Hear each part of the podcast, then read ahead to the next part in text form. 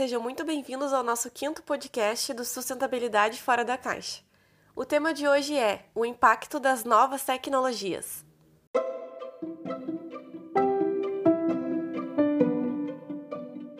A evolução tecnológica mudou muito as nossas formas de vida. A comunicação e outros serviços de hoje em dia, eles estão disponíveis com apenas um clique ou simplesmente uma mensagem de chat. A tecnologia evoluiu tanto e, claro, com essa evolução surgiram necessidades de usar diferentes recursos naturais para suportar toda essa evolução tecnológica. De fato, as nossas vidas foram impactadas por toda essa mudança de tantas maneiras diferentes que é até difícil de quantificar ou enumerar alguma das áreas mais afetadas. Nesse programa será abordado o impacto das tecnologias no meio ambiente. Como em tantas outras áreas, a evolução tecnológica possui também um impacto bem significativo nos recursos que consumimos por todo o planeta. Por exemplo, a energia elétrica é essencial para fazer toda essa tecnologia de hoje em dia funcionar. Só que, no entanto, para gerar todo esse volume de energia necessário, são também criados outros subprodutos prejudiciais à nossa saúde e também para o planeta. Fala pessoal, tudo bem? Vamos trazer então um pouquinho sobre o panorama de produção de energia elétrica no mundo. Então, entender como foi o desenvolvimento e o crescimento exponencial dessa curva de consumo de energia elétrica no mundo. Se a gente for olhar para o desenvolvimento desde a década de 90 até dados meados de 2015, a gente tem uma curva com crescimento muito acentuado de consumo de energia elétrica. Falando em terawatts-hora, a gente tinha no ano de 1990 em torno de 13 mil terawatts-hora de consumo no mundo, tendo principalmente a América do Norte como um dos principais consumidores de energia. Já olhando para o ano de 2015, 2016, a gente já está batendo na casa dos 25 mil terawatts-hora, liderado principalmente pelo mercado consumidor da Ásia, que hoje em dia é um dos maiores produtores mundiais de dispositivos, de materiais e de peças. Ainda falando do ano de 2015, temos então a China como principal consumidor no mundo, considerando um consumo em torno de 5.300 terawatts-hora por ano. Logo atrás tem os Estados Unidos com 3.870 terawatts-hora e temos a Índia, Japão, Rússia e entre outros países da Ásia que configura como um dos maiores consumidores do mundo, tendo esses dados da fonte da Enerdata. Então, visando atender esse aumento em 30 anos de quase o dobro da matriz energética necessária no mundo, foi visado esforços adicionais tomados para a gente conseguir introduzir novas fontes de energia, principalmente dentre elas energias renováveis que a maior parte desse consumo hoje vem ainda de combustíveis fósseis, gerando com isso conhecimentos graves secundários como aquecimento global, buracos na camada de ozônio e muita poluição com particulados e gases. Contudo, foi apenas recentemente que conseguimos criar uma consciência maior e ter um reconhecimento de que esses fatos estão ligados. Permitiu assim que a gente criasse condições necessárias para atrair uma consciência maior, consciência coletiva em relação a todos esses impactos negativos, a utilização desenfreada de recursos na nossa vida principalmente a necessidade de e vontade política internacional para que essas mudanças aconteçam. Agora vamos falar um pouquinho sobre a produção de energia elétrica. A produção de energia elétrica, mais do que duplicou nos últimos 20 anos, ela teve um grande impacto no continente asiático. O que a gente pode ver ali é que a Ásia teve um crescimento enorme a partir de 2008 até 2016. Então, essa produção de energia, esse consumo de energia se dá muito às novas tecnologias. Por quê? Porque a gente ampliou o número de celulares, ampliou o número de computadores, ampliou o número de eletrônicos. Hoje a gente tem a Alexa da Amazon, a gente tem uh, tantos outros dispositivos de automatização dentro de casa. Uh, a nossa luz ela é mais eletrônica, a nossa vida ela acaba sendo mais eletrônica e consumindo mais energia. E o continente asiático eles essa, esse ganho, esse aumento, por ser uma das grandes fontes de, de tecnologia do mundo, né? É o polo tecnológico, inovações científicas das novas tecnologias, é o polo que isso se origina, né? As coisas nascem na, na, no continente asiático, no Japão, na China, uh, Índia, e são importados para o resto do mundo, né? Esses eletrônicos. Então, pessoal, como eu falei antes, o crescimento tecnológico ele é exponencial, né? Então, Uh, a gente tem esse crescimento de número de eletrônicos de uma forma absurda nos últimos 20 anos. Fazendo um comparativo entre os anos 2000 e o ano mais recente que, é, que a gente tem o dado é de 2016, a gente tem lá nos anos 2000, cerca de 415 milhões de dispositivos que eram ligados à internet, que nessa altura, né, em 2000, significavam apenas computadores. Já em 2016, a gente tem uma infinidade de dispositivos, né? Além de smartphones, além de computadores, a gente tem dispositivos de TV, a gente tem a geladeira, a gente tem até fogão ligado à internet. Então, cerca de 3,5 mil milhões, no caso são 3 bilhões de dispositivos ligados à internet em 2016. Esse valor representa cerca de 46,1% da população mundial. Nossa população mundial também cresceu, né? No ano 2000 era 6 bilhões e nos anos de 2016 já eram 7,4 bilhões. Esse crescimento ao longo desses 16 anos é o que representa cerca de 826%, o que mostra aí que o gráfico ele é um exponencial mesmo, ele tende a ter essa curva de crescimento absurda ao longo do tempo. A tecnologia ela vai crescendo e vai se desenvolvendo ao longo do tempo. E por consequência, a gente acaba tendo que ter mais energia a ser alocada. Por quê?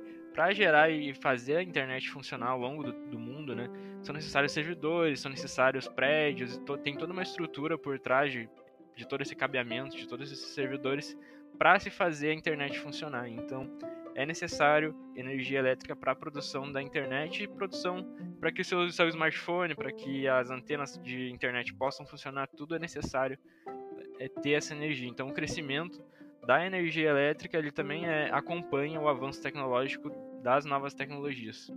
Outro ponto, né, que a gente pode contrastar com esse dado da quantidade de dispositivos ligados à internet são os dispositivos necessários para fazer a internet funcionar, né? servidores, routers. Uh, a gente tem muita coisa em cloud mesmo, tem muita coisa em nuvem, só que para ter existir essa nuvem são necessários os servidores físicos, onde é necessária refrigeração, uh, é necessário esse gasto com energia elétrica para manter esses data centers ativos. Então, o crescimento da energia elétrica ele é exponencial junto com o crescimento tecnológico. Ele não não andam separados essas duas coisas. E no futuro próximo, né, uh, acredito que os estudos levam a crer que a gente vai ter veículos elétricos como sendo alternativa né, aos veículos de combustão fóssil que a gente tem hoje. Então, esse, essa produção de energia, esse impacto das novas tecnologias na energia elétrica ele é muito grande, porque a gente ainda é dependente dessa energia elétrica. É dependente da, das hidrelétricas, é dependente de, em alguns países de energia nuclear. Então, o avanço tecnológico ele, ele é bom, ele é, facilita a nossa vida, porém ele tem suas consequências também. Dentro do tema do impacto das novas tecnologias, a gente não podia deixar de falar da mineração das moedas digitais, que estão cada vez mais populares. Só que, infelizmente, devido aos cálculos complexos que são necessários para a mineração dessas moedas, a energia elétrica necessária para essa operação é extremamente elevada. Como um subproduto direto dessa operação, o calor é gerado. E com isso é necessário um sistema de arrefecimento através de ar-condicionado ou outros dispositivos semelhantes que também consumem energia elétrica, gerando por sua vez ainda mais calor. De acordo com a digiconomist.net, o consumo de energia elétrica gasta para minerar moedas foi cerca de 66 terawatts-hora por ano, o que representa aproximadamente 0,3% do consumo total mundial. Segundo o instituto que monitora a rede de Bitcoin, o consumo energético dessa moeda é de em média 100 terawatts-hora por ano. Essa quantidade de energia, para vocês terem uma ideia, é suficiente para abastecer a Argentina e a Suécia por um ano. De acordo com a Cambridge Center for Alternative Finance, apenas 39% de toda a energia utilizada nas redes de criptomoedas tem origem renovável. A China, por exemplo, é responsável por cerca de 75% de toda a mineração de Bitcoin no mundo. E entre os combustíveis mais utilizados pelas mineradoras chinesas encontra-se o carvão mineral, contribuindo ainda mais para as mudanças climáticas. Os equipamentos que são utilizados no processo da mineração de moedas são constantemente substituídos, e a substituição desses supercomputadores por versões mais recentes é estimada em gerar 11 mil toneladas de lixo eletrônico por troca. Por causa desses problemas e outros, a preocupação com o impacto ambiental das moedas digitais vem aumentando. Em 2021, por exemplo, Elon Musk, que é o CEO da Tesla, parou de aceitar o Bitcoin como uma forma de pagamento em sua empresa. Toda essa preocupação pode indicar uma transição para um futuro mais sustentável no mundo das criptomoedas. Só que, no entanto, muitos pesquisadores acreditam que isso não seja possível. Além do problema da energia, deve-se considerar que apenas 20% do lixo eletrônico no mundo é reciclado, o que dificulta a sustentabilidade dessas moedas. Por outro lado, existem já hoje em dia redes de criptomoedas que independem da mineração, diminuindo tanto o consumo de energia quanto o descarte de eletrônicos. Então, agora vamos nos aprofundar um pouco sobre os principais impactos da produção dos dispositivos eletrônicos. Esses dispositivos eletrônicos carregam em sua constituição uma gama enorme de componentes e de recursos. Dentre eles, a gente pode destacar como principal composição os minérios, de minérios mais comuns, como areia, até alguns minérios mais raros. Esses dispositivos trazem como impacto ambiental não somente a utilização dos recursos minerais naturais para sua composição, mas também recursos químicos e processos que fazem o seu refino e a sua extração, com recursos perigosos e prejudiciais como chumbo e mercúrio. Ainda falando de impactos ambientais, o que fica mais evidente e algo que se torna mais crítico nesse processo todo é mineração e extração dos recursos do solo do nosso planeta. Pois, maioria das vezes, principalmente nos países mais pobres e com menos recursos, ela é feita de forma desrespeitosa ao meio ambiente, não tendo os trabalhadores acesso a equipamentos de mineração e processo mais acessíveis, e a segurança deles muitas vezes não é levada em consideração. Nesses mesmos sítios de trabalho, acabam por ser utilizados equipamentos e recursos minerais mais pesados, como o mercúrio, que são de forma descontrolada jogadas no solo, sem qualquer tratamento ou preocupação com o ambiente. Um exemplo dessas minas é a mina Mir, na Sibéria, de tão prejudicial para os humanos, ela consegue ser vista do espaço. Essa mina, esse grande buraco, tem mais de 500 metros de profundidade e 1,2 km de diâmetro. Isso é maior do que 13 campos de futebol. Como já trazido anteriormente, os países mais pobres são os mais afetados severamente por esses tipos de indústrias.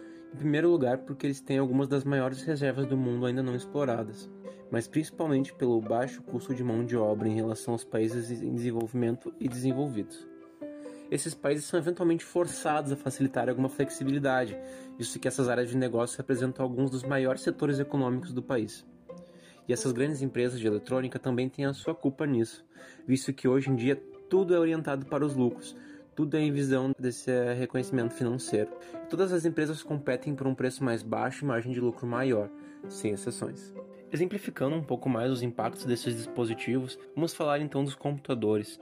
Um dispositivo que hoje tipicamente tem uma vida útil de 2 a 3 anos e que utiliza uma quantidade enorme de recursos. Por exemplo, para construir um computador normal, são necessários três vezes o seu peso em combustíveis fósseis. Por 2 gramas de microchip, são necessários 1,5 kg de combustíveis e outros químicos, já sem contar os 30 kg de água potável. Além disso, esse processo todo carrega cerca de 22 kg de químicos prejudiciais, extremamente perigosos, como chumbo. Então, a maneira como a gente pode ajudar a reduzir esse impacto e tornar esse impacto um pouco menos crítico para o nosso processo é utilizar os nossos dispositivos de uma forma mais consciente. Utilizar eles até o seu limite. Quando eles ficam desatualizados para as nossas rotinas, para as nossas entregas, para as nossas necessidades, a gente tentar realocar eles em uma utilidade que seja própria para o mesmo, como por exemplo doar para uma instituição de caridade ou destiná-lo a uma função menos nobre que requer menos recursos. E quando ele chegou devidamente ao seu fim, quando não, não se torna mais vantajoso esse conserto, esse reparo, ou não pode ser mais utilizado, é crucial que a gente entenda como descartar esses dispositivos de uma forma responsável e reciclada, para que a gente possa, a partir dele, utilizar para novos recursos. Assim, nunca em qualquer situação, dispositivos eletrônicos podem ser deixados num lixo comum. Bom, pessoal, vou falar agora do que pode ser feito para minimizar o impacto no meio ambiente. De fato, nós como sociedade não temos consciência ambiental, isso é realidade. A maneira de como nós, pessoas, levamos nosso cotidiano, onde os bens materiais são descartáveis, nem todas as pessoas estão preocupadas em reciclagem, por exemplo. As empresas estão interessadas em lucro e as preocupações ambientais não estão muito alinhadas nesse processo porque existem custos associados com a iniciativa de respeitar o meio ambiente. É responsabilidade de todos nós levar nossas vidas de uma forma sustentável, através de redução dos recursos, exemplo, plástico, poupar água, energia, como falamos nos programas anteriores, utilizar a política dos 3R, que é reduzir, reutilizar e reciclar. Especificamente para as áreas de TI, também há coisas que podem ser feitas Essas empresas produzem muito lixo eletrônico e precisam ser devidamente enviados para centros de reciclagem. Sobre o consumo de energia elétrica, por que não desligar os computadores à noite, depois do expediente, por exemplo? Copos plásticos para água e café, por que não usar de vidro, que pode ser reutilizável? São as questões que ficam. Então, pessoal, curtiu o nosso programa sobre o impacto das novas tecnologias no mundo? Então, bora continuar, bora curtir e seguir nosso, nosso programa. Uh, a gente viu hoje que o ser humano continua a usar os, os recursos da Terra como se fossem infinitos, né? A gente gasta tudo como se não houvesse um amanhã. Mas a gente precisa ser consciente quanto à nossa pegada ambiental, ao que a gente deixa para o próximo, ao que a gente vai deixar para os nossos bisnetos, netos. E isso tem que ser sempre lembrado, mencionado. Então, pessoal, para finalizar aí, eu vou deixar uma frase que é aquela que o vozinho costumava dizer pra gente, né? Que na natureza nada se ganha, nada se perde, tudo se transforma. O que a gente precisa ter é cuidado com aquilo que se transforma. Então, cuidar da nossa transformação, cuidar da nossa tecnologia, do futuro, é necessário. Então, para a gente manter o nosso estilo de vida, o acesso à eletrônica futurista, é, com respeito à natureza, ele é essencial. Isso tem que caminhar junto. É necessário criar vontade para a gente mudar e pensar acerca das consequências que essas tecnologias vão ter no nosso ambiente. As pequenas ações elas têm grande impacto e é isso que nos torna tão especial e torna a nossa raça, raça humana, sendo a, a suprema diante de todos. Então é isso, pessoal. Espero que vocês tenham gostado do podcast Sustentabilidade Fora da Caixa. E vamos lá, até a próxima.